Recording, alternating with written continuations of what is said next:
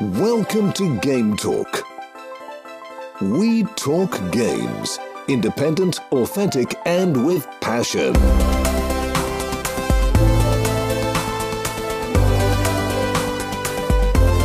Here is your host, Joey.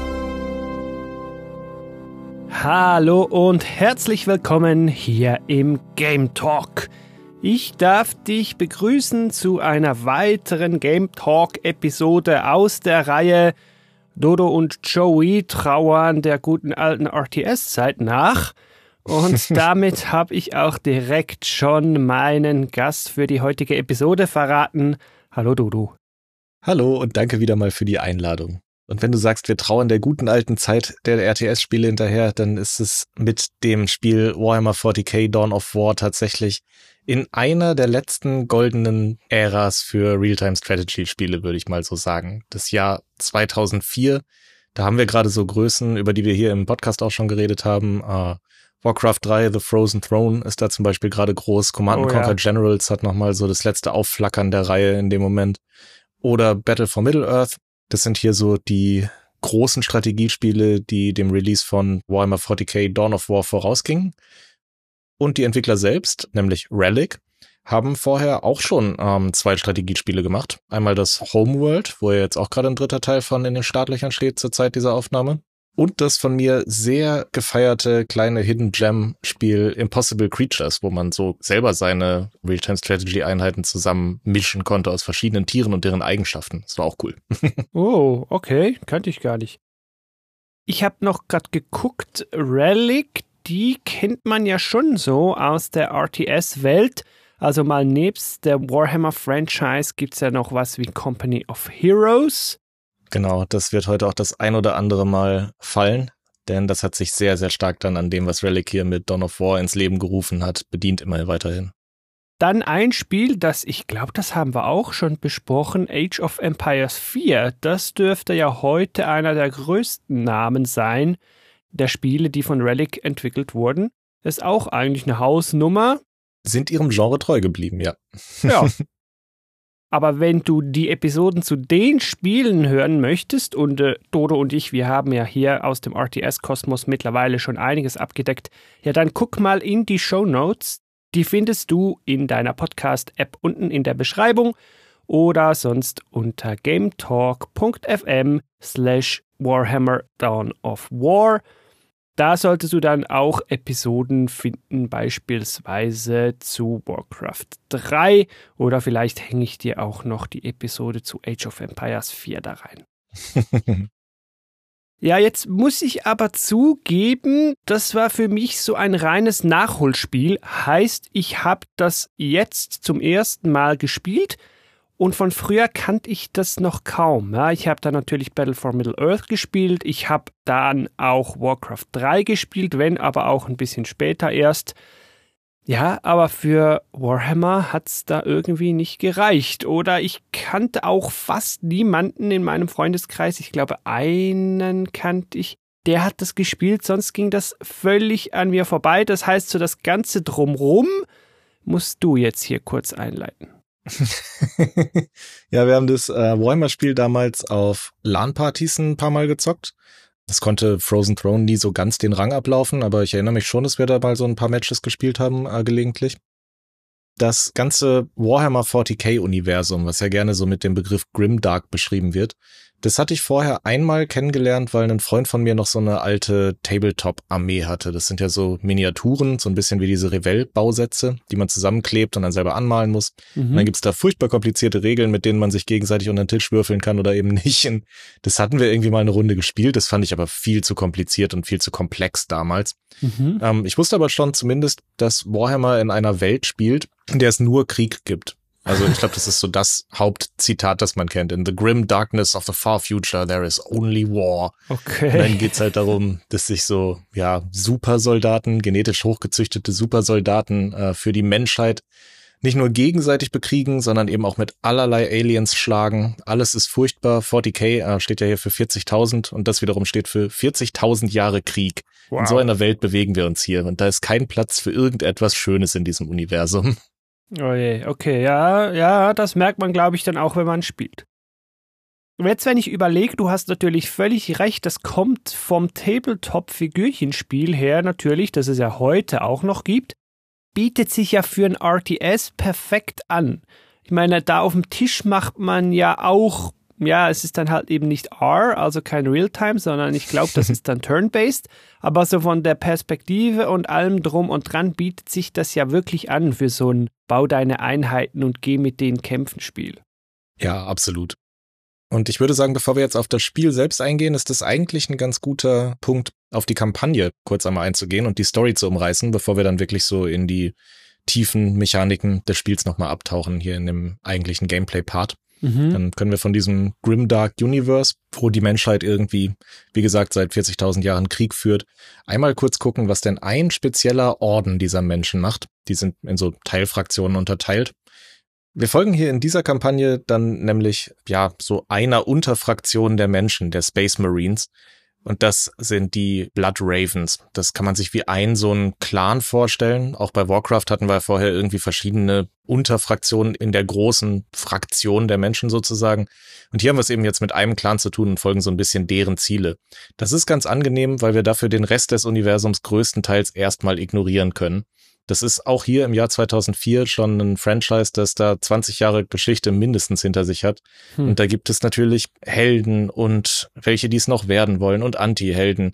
Und was ist eigentlich dieser seltsame Warp und wo kommen die Chaosgötter ins Spiel? Wir fangen einfach mal klein an. Wir haben es hier ganz typisch für RTS mit Menschen gegen Orks zu tun, würde ich sagen. Ja, genau. Und jetzt, wo du sagst, bin ich eigentlich ganz froh, dass das da so klein angefangen hat und ehrlich gesagt im Zuge dieser Menschenkampagne gar nicht viel größer geworden ist. Es gibt übrigens im Grundspiel Warhammer 40k Dawn of War nur eine Kampagne und das ist eben diese der Menschen. Ja, wir sind auf irgendeinem Planeten, der wahrscheinlich irgendwie wichtig ist. Auf jeden Fall, da führen wir, wie könnte es anders sein, Krieg gegen die Orks und kämpfen gegen die Orks von Mission zu Mission, besiegen die dann sogar irgendwann, ich spoiler jetzt einfach, das Spiel ist zu alt, ich denke kämpfen auch. danach auch mal noch gegen die Elder. Das ist so eine etwas elegantere, überlegt agierender, wirkende mm, Rasse. Sie wirken so ein bisschen wie Space Elfen. Ja, ich glaube, man kann sie ziemlich gut mit Space Elf zusammenfügen. Und dann kämpfen wir mal noch gegen die, hauen die praktisch um und dann merken wir, ja, warte mal, die meinen es eigentlich gar nicht so böse und eigentlich haben wir wahrscheinlich einen gemeinsamen Feind, nämlich das Chaos. Und Chaos oder Chaos ist einfach eine dunkel verhexte Variante der Space Marines. Das sage ich jetzt als Warhammer Noob. Die Fans da draußen raufen sich wahrscheinlich jetzt schon die Haare. Ja, aber so kam es mir halt vor. Ja, und das sind dann die eigentlichen Bösen. Das heißt, wir kämpfen nachher mit den Space Marines gegen das Chaos ja, die haben noch so magische Fähigkeiten da. Der eine Bösewicht von Chaos, der kann einen unserer Helden manipulieren, fast ein bisschen kontrollieren, dass der uns so quasi verrät und da geht's drum, so einen Powerstein zu finden. Ich Chaosstein wird der, glaube ich, auch genannt, heißt Malediktum. Und ja, den finden wir natürlich am Ende, aber unser verräterischer Dude übergibt den so quasi dem Bösen und dafür hauen wir den dann um und dann hauen wir am Ende den Bösen um, obwohl der den Chaosstein hat und damit wird dann der Oberdämon befreit, weil das Ganze eigentlich schon so geplant war, weil das ganze Blutvergießen nur Teil des Befreiungsprozesses war und weil wir jetzt genug Blut vergossen haben, konnte dieser Dämon befreit werden und mit der Befreiung des Dämons endet dann letztlich auch die Kampagne in einer Art Cliffhanger.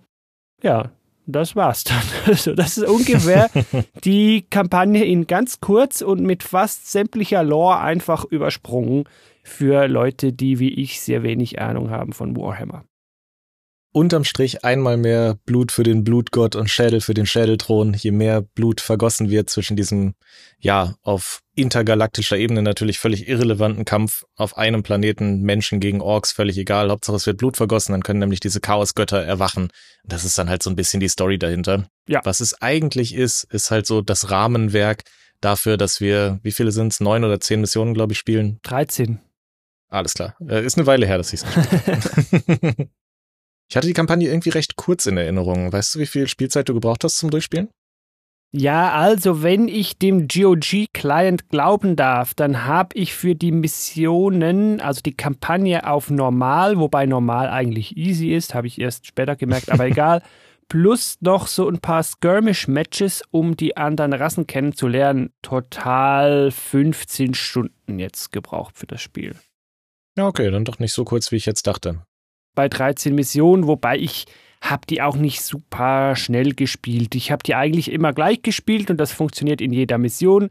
Erstmal immer schön aufbauen, aufbauen, aufbauen und verteidigen, falls da was angestürmt kommt und dann im Hintergrund die super Einheiten bauen und die voll buffen mit Upgrades und so weiter und dann den Gegner überrennen und Mission gewonnen und so geht's dann weiter. Dann gibt's eine Cutscene und dann gibt es eine neue Cutscene am Anfang der kommenden Mission und so geht das dann halt immer weiter. Und eigentlich habe ich das Gefühl, dass die Kampagne ja so mehr oder weniger, wie es bei RTS halt manchmal ist, so ein ausgedehntes Tutorial ist, wo dann von Mission zu Mission immer mal wieder eine Fähigkeit oder ein neuer Einheitentyp eingeführt wird und am Ende hat man dann halt alles. Genau, wie immer eignet sich das hervorragend, um das Spiel zu lernen, erst in einem kleinen Umfang und dann in einem großen. Wenn wir jetzt schon aus der Story hier herausgehen, dann ist natürlich noch wichtig zu erwähnen, wie das Spiel denn eigentlich anfängt. Also sobald wir das Spiel einwerfen und starten, kam ein damals übertrieben cooles Intro, das einem nochmal so ein bisschen die Welt zeigen soll, wo sich einfach nur fünf Minuten lang Orks und Menschen prügeln in einer damals, wie gesagt, sehr, sehr hübschen Grafik. Das stellen wir euch hier unten nochmal in die Shownotes rein, das Video. Das kann man auch heute noch gucken. Und das gibt eben schon mal so einen gewissen Eindruck darüber, wie die Welt und das Spiel hier interagieren. Am Ende gibt es nämlich keine Gewinner, wie so oft bei Warhammer 40k. Irgendwie mhm. hat man mhm. sich um einen so einen Hügel geschlagen und da steht dann am Ende eine Fahne drin. Ist aber eigentlich völlig egal. Da muss ich gleich kurz einhängen beim wirklich tollen Intro so für die Zeit damals, darf ich auch heute noch sagen, waren die Figuren wirklich auch ganz hübsch. Also man kann da dann reinzoomen und die sind ja für die Zeit halt relativ detailliert modelliert und animiert und dem kann man wirklich auch mal zugucken. Das sieht eigentlich ganz hübsch aus. Plus, wenn wir schon hier Präsentation gleich noch mit reinmogeln wollen, was ich auch sagen muss, und das kommt auch in der Kampagne gut raus, das Voice Acting fand ich wirklich recht gelungen. Also das Ganze war schön vertont, gut erzählt. Das ist mir positiv aufgefallen, selbst für heutige Verhältnisse noch. Positiv fällt den Spielern des Tabletop Games wahrscheinlich dann auch auf, wie das Optionsmenü aufgeht. Da sehen wir nämlich einen so einen kleinen Soldaten stehen und das erste, was uns hier ins Auge springt, ist eben nicht nur Kampagnenmodus und Skirmish-Modus, sondern auch der sogenannte Army Painter. Und da hat man direkt im Optionsmenü schon mal die Möglichkeit, die gesamten Farben seiner eigenen Armee anzupassen. Was natürlich zurückzuführen ist darauf, dass man das eben im Tabletop-Spiel auch macht. Und ja. wenn man jetzt die Blood Ravens irgendwie blöd findet, dann kann man seine Armee blau markieren und so tun, als würde man die Ultramarines spielen. das geht dann auch. Also ich habe es getestet, das geht natürlich nicht für die Kampagne, aber für ein Skirmish geht das eigentlich ist so ein Unit Customization Ding in einfach. Also man hat halt irgendwie vier Farben zur Verfügung, die man da bunt klicken kann, wie man das möchte, im bunt im wahrsten Sinne des Wortes. Und ich glaube, das Wappen kann man vielleicht noch ein bisschen ändern oder das passt sich dann automatisch mit den Farben zusammen an. Irgendwie so, ja, da kann man so grundsätzlich die Farben pro Volk, nicht meine ich jede einzelne Einheit, aber so pro Volk kann man so Grundfarben definieren, dann denen noch irgendwelche Übernahmen geben, das dann so als Preset abspeichern. Ja, und wenn man dann Skirmish spielt, kann man das anwählen und dann kommt man in der entsprechenden Farbe dann raus ins Spiel, ja. Genau, das war bestimmt vielen, die das wegen der Lizenz gekauft haben, sehr, sehr wichtig. Möglich, ja, ja. Wichtig ist natürlich bei so einem RTS gerade in der Zeit immer noch vor allem der PvP-Modus. Damals noch über LAN, aber eben auch schon, schon übers Internet in 2004. Und da kommen wir jetzt natürlich auf das eigentliche Spiel zu sprechen, auf das Gameplay hinter der ganzen Fassade dieses Warhammer 40k Universums. Ja. Das erste, was uns da in so einer Partie auffällt, ist der sehr, sehr reduzierte Basenbau. Ja, wir haben schon so eine Building Unit, so einen Worker einfach, der uns auch Gebäude hinstellen kann. Aber die Gebäudeauswahl ist super limitiert. Und auch in Pro-Matches ist es überhaupt nicht unüblich, nach zehn Minuten auf jeder Seite nur etwa drei Gebäude stehen zu sehen. Das liegt daran, dass das Spiel so eine riesige Innovation gewagt hat, darin, wie wir Ressourcen sammeln. Dieser eine Arbeiter muss nämlich nicht in irgendeine Goldmine oder der muss nicht irgendwie Tiberium sammeln oder was auch immer für Methoden es in anderen RTS dieser Zeit gab. Es geht hier einfach darum, möglichst schnell die Map zu kontrollieren. Mhm. Über die gesamte Map sind Ressourcenpunkte verteilt. Und wenn wir die mit einer Einheit einnehmen, das kann aber auch eine kleine Scout-Einheit sein oder eben schon eine stärkere Infanterie, die wir bauen, dann nehmen wir diese Einheiten ein und generieren passiv immer weitere Ressourcenpunkte, werden sie hier, glaube ich, genannt. Darüber haben wir zum Beispiel in unserer Iron Harvest Folge schon mal gesprochen. Also das ist ein System, was sich dann später, 20 Jahre später auch noch durchsetzen sollte. Es gibt immer noch Spiele, die halt so funktionieren. Gerade Company of Heroes sehr präsent auch. Bei Schlacht um Mittelerde, zumindest in Teil 1, gibt es auch auf der Map so fixe Punkte, wo man genau gleich eigentlich so ein Gebäude draufsetzen kann, das dann immer vor sich hin so Rohstoffe produziert. Also eben keine Arbeiter, die wie bei Age of Empires hin und her laufen, Holzen zurückbringen, Holzen zurückbringen, sondern zwei Gebäudetypen im Wesentlichen, die produzieren so irgendwelche Credits oder so und das andere ist Power, also Strom wobei der Strom hier nicht so als Konstante zu verstehen ist, sondern wirklich so als Ressource in Einheiten. Also du kannst mehr sammeln und das dann verbrauchen, wie Gold oder so in anderen Spielen. Und je mehr von der Map du dann kontrollierst, desto mehr ähm, Ressourcen hast du eben. Oder, was auch noch wichtig ist, du sammelst halt auch Siegpunkte. So ein bisschen wie in diesem Dominance-Modus bei Unreal Tournament musst du hier halt in einem Real-Time-Strategy-Game auch so spezielle Punkte halten. Auch das hat man später bei Age of Empires 4 nochmal recycelt. Da gibt's ja diesen Religionssieg, wenn wir zwei oder drei heilige Städten halten, lange genug. So gewinnt man in der Regel auch Warhammer 40k Dawn of War Spiele. Ich weiß gar nicht, was der Standardmodus ist. Ich habe es aber mal durchgetestet. Man kann das bei Skirmish-Spielen einstellen, welche Siegmodi aktiv sein sollen. Also kannst du wählen, also ich glaube immer aktiv logischerweise ist, wenn du den Gegner einfach kaputt haust, hast du gewonnen, ja klar. Und dann kannst du anklicken, ja oder nein, zum Beispiel über Siegpunkte halten oder ich glaube den gegnerischen Commander oder so umhauen oder so. Es gibt dann so verschiedene Winning Conditions, die kannst du dann auswählen, wenn du dein Match zusammenstellst. In der Regel wird um Siegpunkte gespielt, einfach auch weil es relativ zäh ist, in den ersten, ich würde mal sagen, 20 Spielminuten die Basis des Gegners überhaupt anzugreifen. So möchte das Spiel hier einfach nicht gespielt werden. Also so wie man bei StarCraft mit so einem Zerg Rush einfach auf die Gegner losgeht und hofft, dass man in der Basis möglichst viele Gebäude weghaut, das will hier anders angegangen werden. Ähm, hier ist die Frage, was mache ich mit meinen Einheiten? Versuche ich dem Gegner einen Punkt abzunehmen? Versuche ich mir irgendwie einen Punkt möglichst fern abzuholen, sodass er da erstmal hinlaufen muss, um den wiederzuholen? Mhm. Das ist eben immer so dieses strategische auf dieser Karte hin und her bewegen. Wo nehme ich mir die Punkte ein? Wie kann ich mehr Ressourcen generieren als der Gegner? Und wenn es dann zum Kampf kommt, eben ganz klar, okay, gehe ich diesen Kampf ein oder ziehe ich mich zurück, weil ich sehe, hier würde ich verlieren. Jede Einheit, die man verliert, tut nämlich irgendwie echt weh in diesem Spiel. Ja, ja, ja. Liegt natürlich an einer der weiteren großen Innovationen. Und zwar daran, dass Einheiten eben nicht ein einzelner Fußsoldat sind oder ein einzelner Typ mit einem Raketenwerfer auf der Schulter, sondern immer gleich ein ganzes Squad. Meistens, ja. Es gibt natürlich auch Einzeleinheiten, aber so das Fußvolk, das kommt mindestens, ich sage jetzt mal, zu dritt dann kann man sie aber noch upgraden, also man kann noch einzelne dazu kaufen, bis dann irgendwie halt je nach Art bis 6, 9 oder so kann man die dann schon noch vermehren.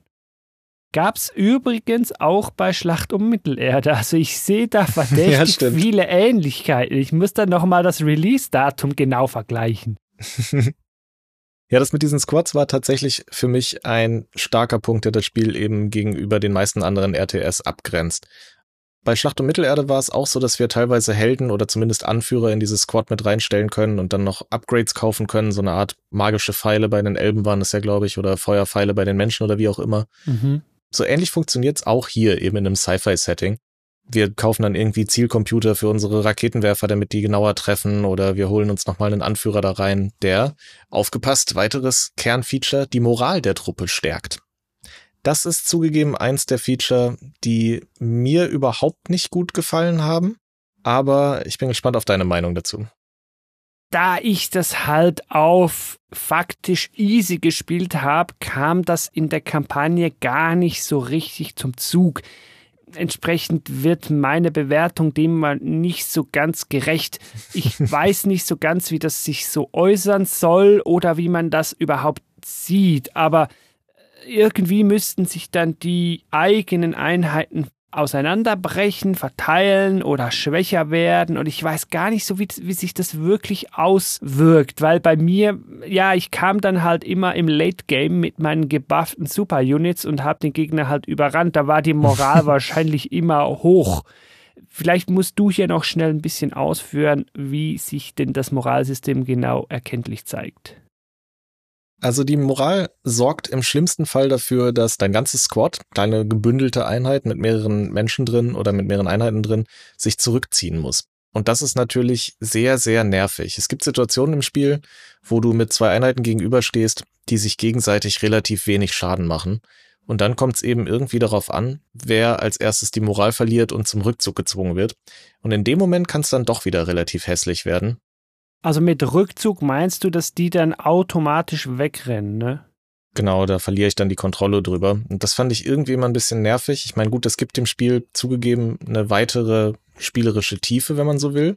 Also gerade die Heldeneinheiten haben super oft irgendwelche Fähigkeiten, die die Moral des Gegners brechen oder die eigene boosten. Mhm, mh. Wurde mir in dem Moment aber dann oft zu viel. Also in dem Moment, wo ich zwei Einheiten in so einem ja in so einem Log habe, wäre es für mich auch okay gewesen, abzuwarten und zu gucken, okay, wer schickt denn da jetzt Verstärkung hin und das als spielerische Tiefe dann zu verwenden. Ja, eigentlich finde ich es eine coole Idee. Kenne ich so ein bisschen auch wieder aus Schlacht um Mittelerde. Da gibt es auch so ein Angstsystem beispielsweise. Kann man den Gegnern Angst einjagen und dann ducken die sich und kämpfen nicht und dann kann man sie besser kaputt hauen. So gibt dem Ganzen schon noch eine schöne Tiefe und gibt über die Fähigkeiten den Helden auch ein bisschen mehr Legitimation. Vielleicht ja, hier ja zu denen noch schnell ein, zwei Worte. Jedes Volk hat zwei Helden primär, je nachdem dann noch eine Art Super-Einheit, die ein bisschen wie ein Held zählt. Ja, und der hat noch so einzelne Fähigkeiten, wie man es beispielsweise auf Warcraft 3 kennt oder Schlacht um Mittelerde kennt, mit so einem Cooldown und sind natürlich ein bisschen stärker. Und ja, mhm. die kann man doch so ein bisschen micron, wenn man so will. Wobei auch die üblichen anderen Einheiten teilweise Fähigkeiten haben können, die man dann noch so leicht micromäßig im Kampf einsetzen kann. Ansonsten ist aber dazu gesagt, dass Micromanagement hier gar nicht so wichtig ist wie eben das Gegenstück des Makromanagement. Also einen Squad von fünf Leuten kann ich nur sagen, okay, versucht mal in Deckung zu gehen. Ich kann jetzt nicht jeden einzelnen dieser fünf Leute, aus denen das Squad besteht, einzeln irgendwo in Deckung stecken, so wie ich mir das vorstelle. Das muss ich aber auch gar nicht. Meine Aufmerksamkeit sollte stattdessen eigentlich viel mehr auf der Minimap liegen, um zu gucken, okay, das eine Squad steht hier, das nächste benutze ich oben, das nächste benutze ich in der Mitte und das noch ein anderes versuche ich irgendwie hinter die feindlichen Linien zu werfen und da noch einen Punkt abzunehmen.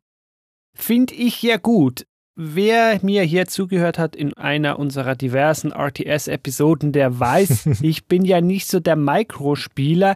Das ist wahrscheinlich auch das, was mir nie zum Erfolg verholfen hat bei Warcraft 3, weil da steuert man ja jede Einheit einzeln und die Helden dann ja sowieso mit den ganzen Fähigkeiten und Items, bla bla bla.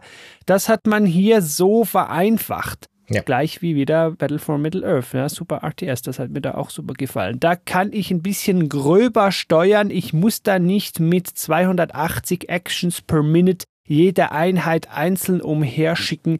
Das gefällt mir viel besser, weil es einfach einfacher ist. Ja, einerseits ja, andererseits finde ich ja immer, das wird auch sehr schnell hektisch. Also ich glaube, das war auch einer unserer größten Kritikpunkte an Iron Harvest, dass man eben doch sehr, sehr kontinuierlich über die Map scrollen muss und immer wieder gucken muss, okay, hier noch ein Scout Squad, da noch ein Scout Squad, hier nochmal schnell den Gegner ärgern, indem ich da hinten Ressourcen abnehme. Das haben wir hier halt auch schon. Und auch in den Momenten, wo wir dann eben wirklich mal nachher unsere größeren Mechs oder Panzer oder Chaos-Dämonen gegeneinander führen und eigentlich uns voll auf diese Schlacht konzentrieren wollen, hilft es eben doch oder ist nahezu unabdinglich, dann doch nochmal schnell wegzuscrollen und zu sagen, ja los, dann nimm jetzt den nächsten Punkt hier auch noch vom Gegner ab. Ja, ja. Aber das finde ich so eigentlich okay. Finde ich ganz okay. Was mir da aber in diesen Kämpfen insbesondere, in den Schlachten insbesondere und vor allen Dingen, wenn man dann mehrere Units hat, sehr schlecht gefallen hat, und das muss hier beim Gameplay einfach erwähnt bleiben.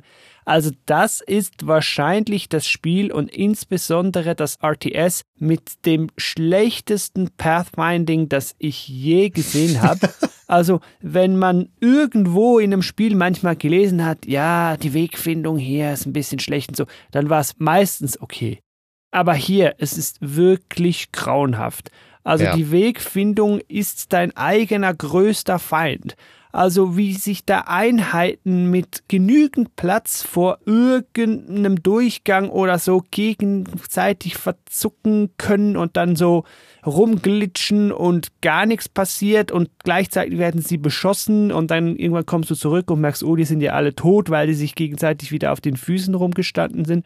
Also wirklich, wirklich nervig. Man muss sie teilweise wirklich so einzeln anklicken, die Squads und die Units und die dann so auseinanderziehen und dann mit dem ersten durchlaufen, dann den zweiten durchschicken und so, weil es einfach sonst nicht geht. Also wirklich grauenvoll. Das stimmt. Also gerade auch, wenn man jetzt irgendwie eine Produktionsschleife hat, wie man das ja bei RTS oft hat und die Einheiten einfach nur an die Front ziehen will, da kann man sich nahezu sicher sein, dass sie in irgendeiner rechtwinkligen Ecke einfach hängen bleiben und sich gegenseitig auf den Füßen stehen. Und wie du schon sagst, so, sobald Feindbeschuss ins Spiel kommt, verlieren die sofort jegliche Manövrierfähigkeit. Wenn du drei Squads irgendwie gegenüber hast von drei Gegnern und du willst, wie man es beim RTS ja so macht, das Angeschossene so ein Stück zurückziehen, da bricht die Hölle los. Also da stehen auf einmal alle aus ihren Deckungen auf, die rennen quer durcheinander, werden alle abgeschossen. Es ist wirklich, lass es lieber ganz sein. Ja, ja. Teilweise hatte ich echt das Gefühl, ich muss jetzt fünfmal klicken, den Befehl hier zurücklaufen, fünfmal geben, weil sonst gefühlt einfach gar nichts passiert ist. Und ja, das ist eigentlich schon mein Hauptkritikpunkt am ganzen Spiel. Das stimmt tatsächlich. Was ich ansonsten noch so nicht als Kritik, aber auch nicht als Lob verpacken will. Das Spiel hat nicht das urtypische Schere-Stein-Papier-System, auf das wir ja sonst in den Folgen immer eingehen. So, ein Pferd wird besiegt von einem Speerträger und der Speerträger wird eben besiegt von einem Bogenschützen und der Bogenschütze wird vom Pferd besiegt. So dieses ganz typische Dreieck oder Viereck oder Fünfeck manchmal in den RTS-Spielen. Mhm. Das hat man hier erstaunlich wenig. Also wir haben ja schon gesagt, teilweise liegen sich einfach Squads gegenüber, beschießen sich eine ganze Weile, bis die Moral ausgeht. Was es so ein bisschen als, ja, als Kontermechanik gibt, ist der Unterschied hier zwischen Nahkampf und Fernkampf. Wir sind ja in einem Sci-Fi-Setting, aber gerade starke Fernkampfeinheiten, ähm, da kann es sich manchmal lohnen, die eigenen Einheiten mit diesen starken gegnerischen Fernkämpfern in den Nahkampf zu verwickeln, damit die eben nicht schießen können. Im Nahkampf sind fast alle schwach. Oder man baut eben speziell dafür so ein äh, nahkampflastiges Squad. Auch wenn wir hier eigentlich mit Laserwaffen und Bolt Rifles und Flammenwerfern unterwegs sind. Ähm, es gibt auf jeder Fraktion auch irgendwie so ein Nahkampfteam. Das kann man dann reinschicken, um die Gegner eben so ein bisschen ja zu binden und in den Nahkampf zu zwingen. Das kann sehr, sehr praktisch sein. Also das ist hier eine Mechanik, die man auf jeden Fall erlernen muss, wenn man gut werden will in dem Spiel. Hm. Und ansonsten haben wir eben gerade im späteren Verlauf, wie wir schon gesagt haben, durchaus noch größere Einheiten. Einheiten, die dann eben nicht aus einem Squad bestehen, sondern aus einem fetten Panzer oder einem fetten Mech. Mhm. Und die wiederum kann man so ein bisschen kontern mit Raketenwerfern logischerweise. Die müssen wir uns einzeln in unsere Squads reinkaufen. Das ist dann immer so ein bisschen, ja, so ein Für und Wider. Wenn ich jetzt überlege, ich habe fünf Leute hier in meinem Squad, soll da denn einer oder sollen geradezu zwei davon einen Raketenwerfer haben? Weil dann sind die halt nur noch gegen die Panzer gut. Und dann sind sie vielleicht schlecht, wenn ich einem anderen Fünfer-Squad vom Gegner gegenüberstehe, dann kann ich da nicht mehr gewinnen. Mhm. Das ist da immer so ein bisschen hin und her gedacht, gefällt mir aber ganz gut, weil es eben für diese Squad-Customization nicht nur den Raketenwerfer gibt, sondern dann auch noch ein Maschinengewehr, einen Flammenwerfer, vielleicht sogar eine stärkere Nahkampfwaffe. Äh, und so kann man sich eben aus seinen Squads tatsächlich in dem Moment hm, so ein bisschen die Fähigkeiten raussuchen, die man gerade braucht und wenn man sich dann stark verbaut hat, dann muss man eben den Rückzug antreten. Das ist so die zweitwichtigste Lektion, würde ich sagen, die man lernen muss. Wann gewinne ich einen Kampf und wann gewinne ich ihn nicht? Aber das trifft ja wahrscheinlich auf jedes RTS zu. Ja, ja. Das mit der Squad-Individualisierung innerhalb des Squads, finde ich, ist hier ein Alleinstellungsmerkmal. Es ist zumindest nicht was, das ich aus vielen anderen RTSs kenne. So auf die Schnelle kommt mir gar keins in den Sinn. Also wo man wirklich sagt, hier von sechs Leuten kaufe ich für einen einzelnen hier noch dieses Upgrade. So, das mhm. kannte ich so nicht. Aber führt natürlich zu einer hübschen Individualisierbarkeit, ja. Oder wie ich gelernt habe, man baut einfach die dicken Mechs oder die dicken Panzer, die sind gegen alles gut. ja, stimmt, gerade in der Kampagne reicht das aus. Und da steht dann da auch wirklich irgendwie gut gegen alle oder gut gegen die meisten ja. Einheiten. Also da wird Schere, Stein, Papier wirklich offensichtlich einfach über Bord geworfen. Da steht dann einfach, das ging alles gut. Von denen kriegst du meist aber auch nur so zwei pro Spielrunde in einem PvP-Match. Und dann geht's eben auch da wieder darum, wo benutzt man die jetzt eigentlich? Welcher Punkt ist mir besonders wichtig? Mhm. Und das ist dann tatsächlich auch der Moment vom Spiel, wo man vielleicht mal wagen kann, in die gegnerische Base zu fahren und da gezielt irgendwie ein, zwei Gebäude abzuschießen, vielleicht sogar. Meistens passiert es aber nicht. okay, ja, habe ich jetzt natürlich so nicht erlebt, ne? Was wir vielleicht auch noch als Kritik anbringen können, andererseits macht es das Spiel natürlich leichter lernbar. Die einzelnen Völker, die wir jetzt schon beschrieben haben, die unterscheiden sich hier im Urspiel, in dem original ersten Teil Dawn of War ohne Add-ons noch nicht so stark. Da haben wir die Space Marines, die sind so der klassische Allrounder mit eben einem sehr starken Fokus auf dieses äh, Squads individualisieren. Wir haben die Orks, die kommen ein bisschen mehr mit Masse statt Klasse her, sind relativ microlastig, weil da eben so der Unterschied ist, wo muss ich den Gegner jetzt auf jeden Fall in den Nahkampf zwingen, wie wir es eben schon gesagt haben, und wo kann ich vielleicht auch auf Fernkampf bleiben. Die haben viel diese Harassment-Strategien. Also da wird es sehr kleinteilig. Wem das nicht gefällt, dass er die ganze Zeit auf der Karte unterwegs ist, der wird mit den Orks keine Freude haben. Ja. Wir haben das Chaos. In diesem Fall befällt es vor allem die Space Marines. Das macht sich bemerkbar böse ausgedrückt sind die Chaos Marines eigentlich ein Space Marine Reskin in diesem Spiel. Also sie sind vielleicht ein bisschen langsamer, entwickeln sich weniger schnell, sind dafür stärker im Late Game. Ja. Ich weiß es auch nicht so richtig. Sie haben wenige andere Units, aber im Kern sehr ähnlich funktionieren natürlich auch ähnlich wie die Marines, was so das ja. Ressourcengewinnen anbelangt, was wie erhöhe ich mein Einheitenlimit anbelangt. So, da sind die sich sehr ähnlich. Die Orks funktionieren da ein bisschen anders, ja, aber die beiden sind sehr ähnlich. Ja, und die vierte Rasse im Bunde sind dann eben diese Elder, die Space-Elfen, die zeichnen sich dadurch aus, dass sie so geringfügige Unsichtbarkeit haben und dadurch eben sehr schnell auch noch dieses Harassment machen können, also einfach dem Gegner versuchen, Punkte abzunehmen. Teilweise durch die gegnerische Sichtlinie laufen, sich kurz unsichtbar machen, dann hinten auftauchen und dann fragt man sich, Moment mal, wo sind denn meine zwei Punkte, die ich eigentlich sicher geglaubt habe? Mhm. Funktionieren stark über Forschung, über Entwicklungen, ja. Und meine ich, sind ein bisschen fernkampflastig. Genau können tatsächlich ihre Gebäude relativ weit vorne bauen. Das macht dann auch nochmal Spaß. Normalerweise hat man immer am Kartenrand seine drei, vier Gebäude. Ähm, hier mit den Elder, dadurch, dass sie Gebäude unsichtbar machen können, kann es sich auch lohnen, mal irgendwie so eine Kaserne in die Mitte der Map zu stellen. Es kann schon ganz spaßig sein. Was auffällig ist, ich habe jetzt so ein bisschen in die alten E-Sport-Aufzeichnungen reingeguckt. Ich würde sagen, neun von zehn Pro-Gamern damals haben als Elder gespielt. Das lag wohl daran, dass diese eine Einheit, die sogenannte Warp Spider, unfassbar stark im Midgame ist und die anderen Fraktionen da einfach zu so einem gewissen Power Spike einfach nicht mithalten konnten. Hm. Und einen sehr starken Helden haben sie halt auch noch. Wusste ich gar nicht. Also, das scheint hier dann erst im Balancing nachgebessert worden zu sein, so richtig, als die Add-ons dazu kamen.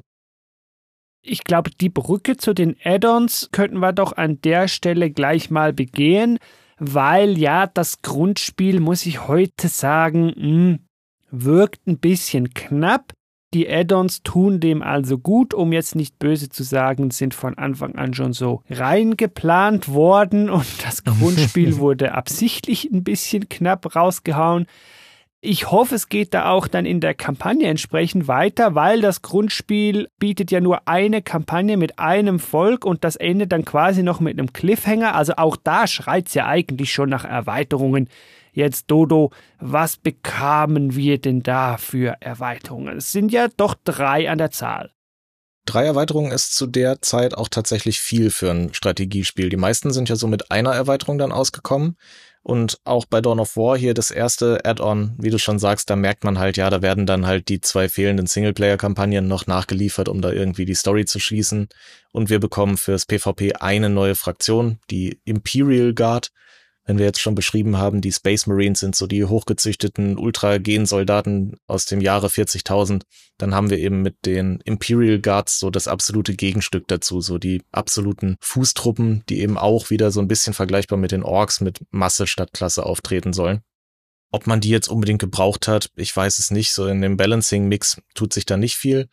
Das wird dann interessanter mit dem zweiten Add-on, das heißt Dark Crusade. Und da kommen nochmal zwei neue Fraktionen hin. Einmal die Tau, so ein bisschen wie die Protoss, ähm, so eine sehr weit entwickelte, sehr edle Rasse, die einzigen im Universum von Warhammer 40k, die so ein bisschen interessiert an Frieden und Freundschaft sind. naja, wie das läuft, sieht man in den dazugehörigen Romanen und der Lore.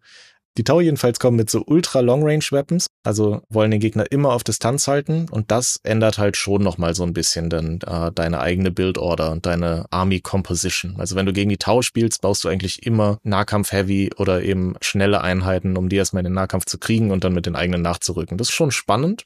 Okay, ja. Und wir haben, wir haben die Necrons dabei. Ähm, da lässt es der Name schon vermuten. Die können halt eigene Einheiten wieder aufheben und sich selber auf dem Kampffeld immer wieder verstärken, wenn man denn genug Ressourcen gebunkert hat in dem Moment. Auch das ist relativ spannend. Okay, ja, klingt auch interessant.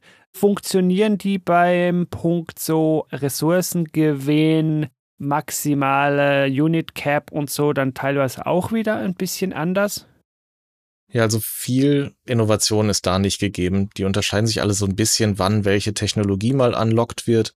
Die Necrons, würde ich sagen, unterscheiden sich eher noch dadurch, dass sie ein paar mehr Area-Effekt-Angriffe haben als die anderen Völker, aber so generell im Aufbau ist, äh, ist da nicht viel Unterschied. Okay. Das will das Spiel ja auch nicht. Also Basenbau ist halt nach wie vor hier total zweitrangig.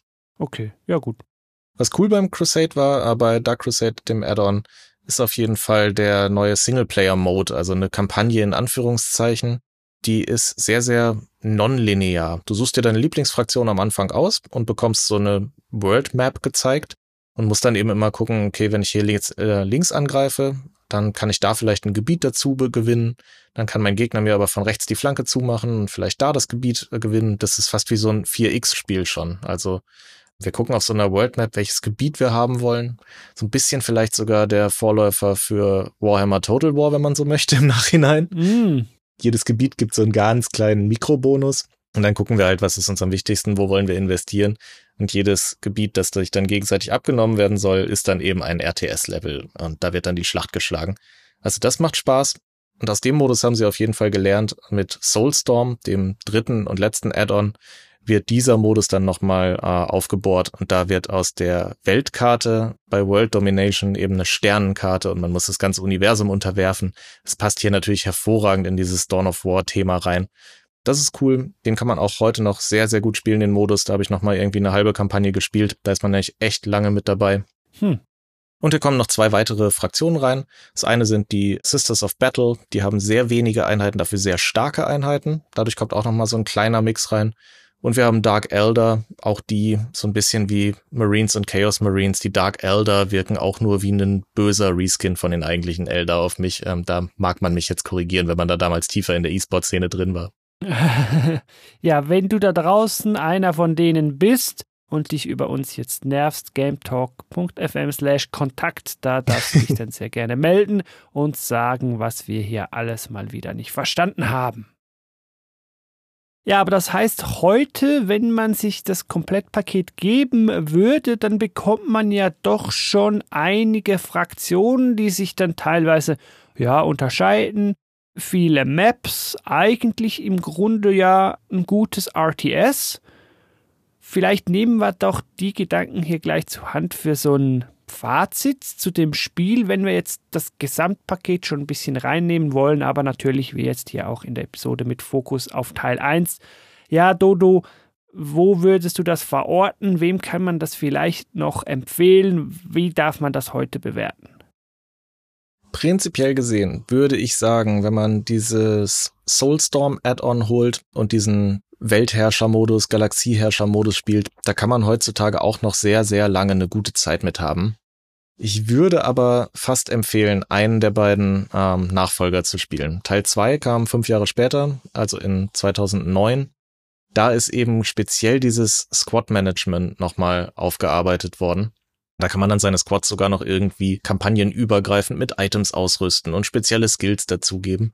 Und was wir auch nicht müde werden hier zu erwähnen, es hat eine Koop-Kampagne. Wo gibt's das schon mal in RTS, außer bei Red Alert 3? Das wäre einfach vorziehen als Vorzeigebeispiel.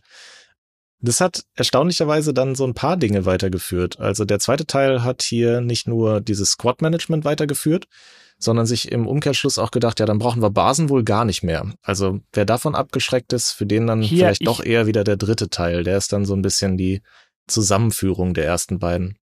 Wenn es keinen Basenbau hat, dann finde ich es doof. Ich brauche Basenbau. Ich will Gebäude hinstellen und da drin Einheiten produzieren. Dann vielleicht doch eher wieder der dritte Teil. 2017 kam der. Der ist halt sehr, sehr Hero-lastig. Also im Multiplayer war der, als ich es gespielt habe, ohne Add-ons damals 2017, super unbalanced. Es hat wenig Spaß gemacht, den online zu zocken. Die Kampagne, ja, wenn man es mag, mit starken Heldeneinheiten rumzulaufen und eben diese besagten Squads, um die sich das Spiel eigentlich dreht, mit einem großen Kriegshammer zu zerhacken, dann ist das wahrscheinlich euer Spiel. Ich würde sagen, wenn ihr jemanden habt, mit dem ihr zusammen das Hobby RTS-Spiele habt, dann auf jeden Fall heute noch in die Kampagne von Teil 2 reingucken. Teil 3 vielleicht vorher ein bisschen reinlesen. Ja, und dieses, ich glaube, das Soulstorm gibt's bei GOG sogar als Standalone-Version. Also wer Dawn of War 1 heute noch nachholen will, dem würde ich das raten. Das ist auch permanent in irgendeinem Sale. Packt euch das auf die Wishlist und dann holt euch explizit dieses Soulstorm-Ding, spielt einmal Universumsbeherrschung. Dann habt ihr es eigentlich in seiner Größe, in seinem Umfang auf jeden Fall erlebt, dadurch, dass sich das dann eben auch so weiterentwickelt. Man hat am Anfang eben zwei, drei Gebäude, dann schaltet man neue Technologien frei, je mehr Gebiete man in dieser Welt kontrolliert. Das ist schon cool. Also spielt diesen Modus, wenn ihr den ersten nochmal zocken wollt und sonst, wie gesagt, Teil 2 als Koop, Teil 3. Für mich nix, aber wahrscheinlich moderner. Und sonst, wenn ihr euch dieses Gameplay eben anspricht, dann haben wir ja jetzt schon gesagt, die Company of Heroes Reihe hat das weiterentwickelt und perfektioniert. Und auch Iron Harvest geht in die Richtung, hat witzigerweise immer noch die Wegfindungsstörungen mit drin. also auch modernere Spiele, die dann auf dem gleichen Gameplay-Element fußen. Ich habe mir jetzt schon die ganze Zeit so Gedanken gemacht, wie ich das Spiel denn verorten würde, beziehungsweise so bewerten würde, wenn man es denn hier noch bewerten will, so Jahre später. Und eigentlich kann ich nur ganz wenig Schlechtes über das Spiel sagen. Das gefällt mir wirklich gut, abgesehen von der Wegfindung, die halt schon wirklich arg einschneidet und der ein bisschen flachen Kampagne. Ja, okay. Und ja, halt der Tatsache, dass das Spiel heute halt relativ tot ist und man das vielleicht bestenfalls im Multiplayer noch mit ein paar Freunden spielt und das war's dann. Ja, eigentlich ganz gut. Ich glaube, das Spiel hat einfach das Problem, dass es in einer Zeit sehr starker Konkurrenz auf den Markt kam, wo man dann heute vielleicht sagt, ja, guck noch mal in den Age of Empires 2 rein, der Definitive Edition. Ja, guck noch mal in den Warcraft 3 rein, natürlich nicht das Remake. Ja, guck noch mal in vielleicht ein Age 4 rein, guck noch mal in den StarCraft rein. Irgendwie so und das Dawn of War, das fällt da halt leider dann hinten runter und das tut mir fast so ein bisschen leid. Ja, wir müssen mal irgendwie so eine Folge zu Strategiespielen aus der zweiten Reihe machen, glaube ich. Da habe ich noch so ein paar in der Hinterhand. Da kann ich auch Impossible Creatures wieder mitbringen und Rise of Nations oder sowas. Ah, Rise of Nations, das habe ich auch schon lange auf der Liste. Ja, das wäre so ein bisschen mein ein bisschen ernüchterndes Fazit. Es tut mir so ein bisschen leid. Das ist ein gutes Spiel, das aber, obwohl es fast alles richtig macht, dann doch hinten ein bisschen runterfällt. Ist eigentlich sehr schade. Ja, so viel war ja zum Fazit. Heute noch spielbar wäre ja unser übliches Kapitel und Dodo, du hast es eigentlich schon fast beantwortet. Es gibt ein Ja und ein Nein. Also grundsätzlich heute noch spielbar. Ja, absolut. Technisch gesehen sehr easy bei GOG vorbeigucken, gerade wieder im Sale die Warhammer Dawn of War Master Collection. Da ist Teil 1 mit allen drei Add-ons für irgendwie neun irgendwas zu haben. Also von daher wirklich super, kein Problem. Die Frage ist da wahrscheinlich eher, ja, habe ich an den Kampagnen genug Freude oder habe ich genug Freunde, um das dann im Multiplayer mit denen zu spielen? So könnte man das heute als noch gut spielbar verkaufen und anpreisen und empfehlen.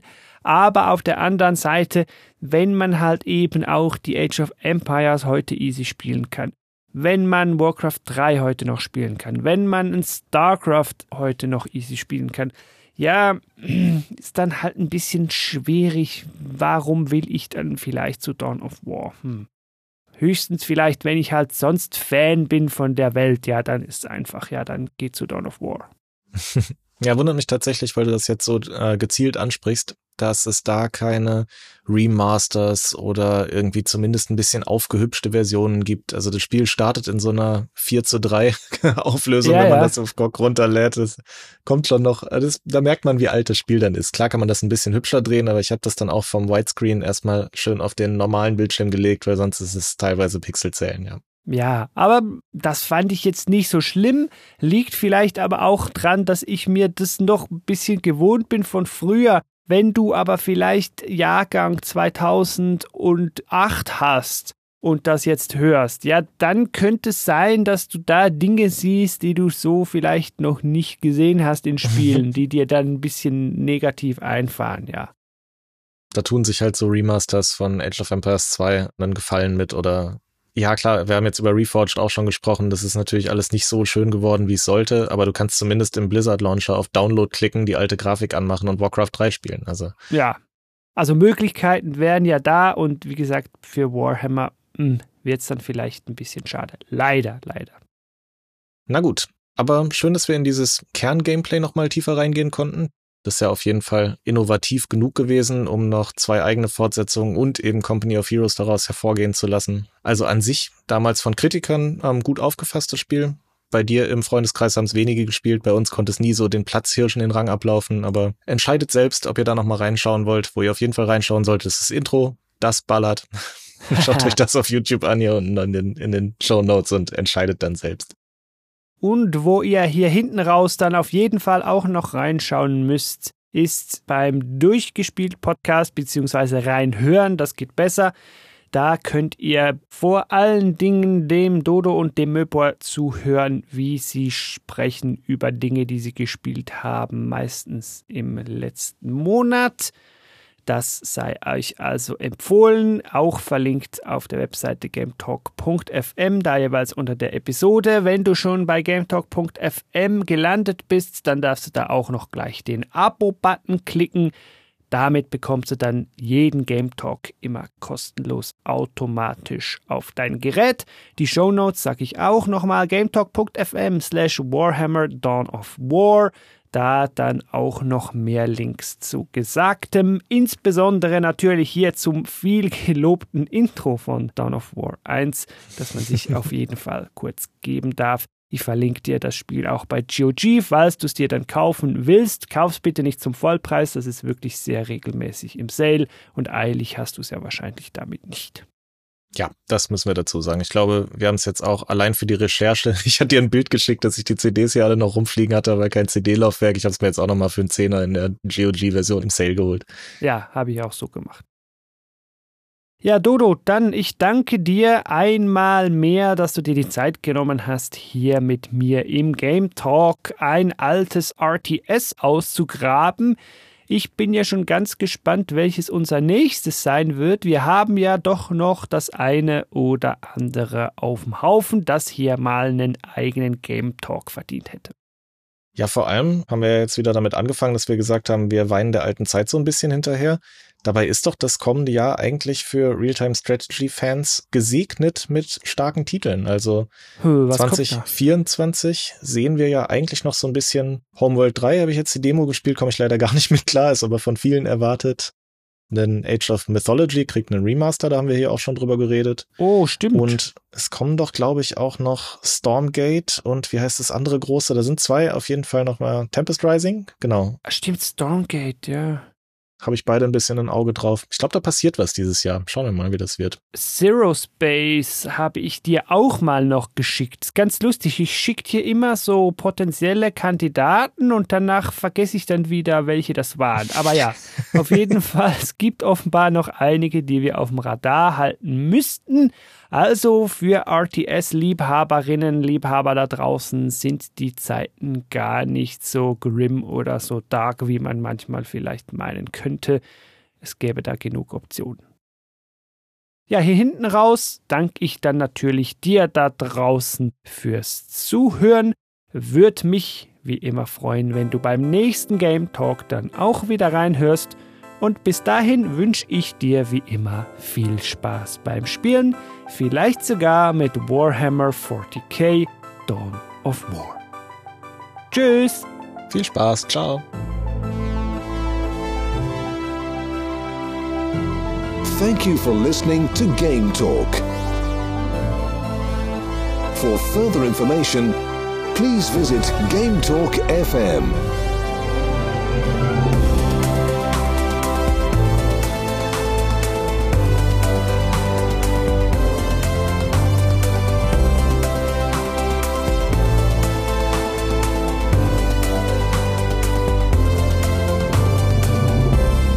next time